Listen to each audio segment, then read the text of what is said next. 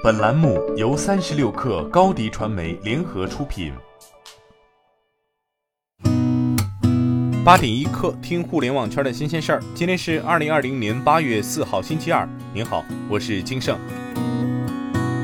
千亿规模的超级母基金——国家中小企业发展基金，在宣告成立一个月后，就迅速迈出了第一步。三十六氪注意到，国家中小企业发展基金有限公司近日发布第一批子基金管理机构遴选公告，通过股权投资方式，重点支持创新成长型中小企业加快发展。受理时限为八月五号起至二十五号。子基金发起人可包括行业龙头企业、公司股东、投资机构、地方政府等。这个以国字头命名的母基金大有来头，是中国第一支专门支持中小企业发展的国家母基金。这也是国家中央财政第一次直接扮演 LP 角色，其背后阵容堪称豪华。国家财政部为第一大股东，其余股东还包括中国烟草、上海国盛、浦东科创和中国人寿等。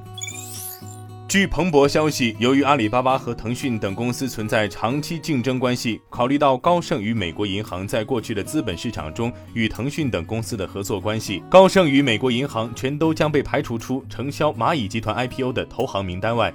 知情人士表示，阿里巴巴拥有蚂蚁集团近三分之一的股份。高盛与美银被告知，若想在其庞大的商业帝国中开展业务，他们应该避免与其竞争对手达成交易。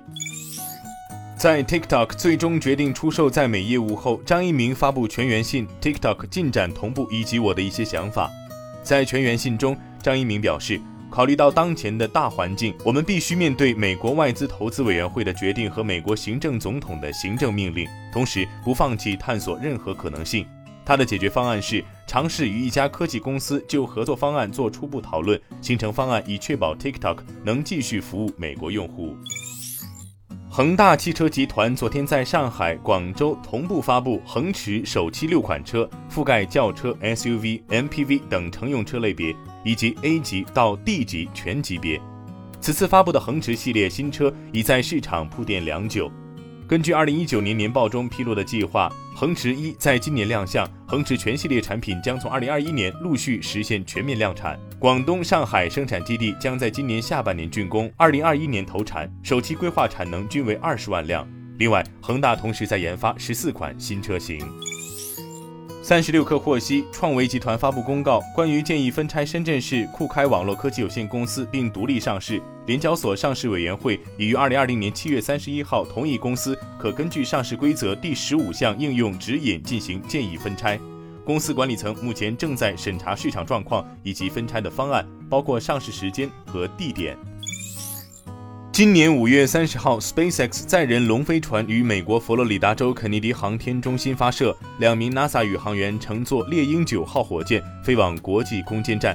在两个多月的时间里，两名宇航员完成了系列实验和多次太空行走。北京时间八月三号凌晨两点四十八分，龙飞船成功返回地球，舱内两名宇航员安全返回。这是人类历史上首次商业载人宇航飞行任务。通用汽车近日宣布，将在未来五年内和公共充电网络提供商 EVgo 在美国新建两千七百座快充电，将 EVgo 的充电网络规模扩大两倍。目前，EVgo 在美国共有八百个充电站，车主充电通常只需要十五分钟至三十分钟。通用汽车方面表示，新建的 EVgo 充电站支持一百至三百五十千瓦的充电功率，预计二零二一年初向公众开放。今天就先聊到这儿。编辑崔彦东，我是金盛八点一刻，明天见。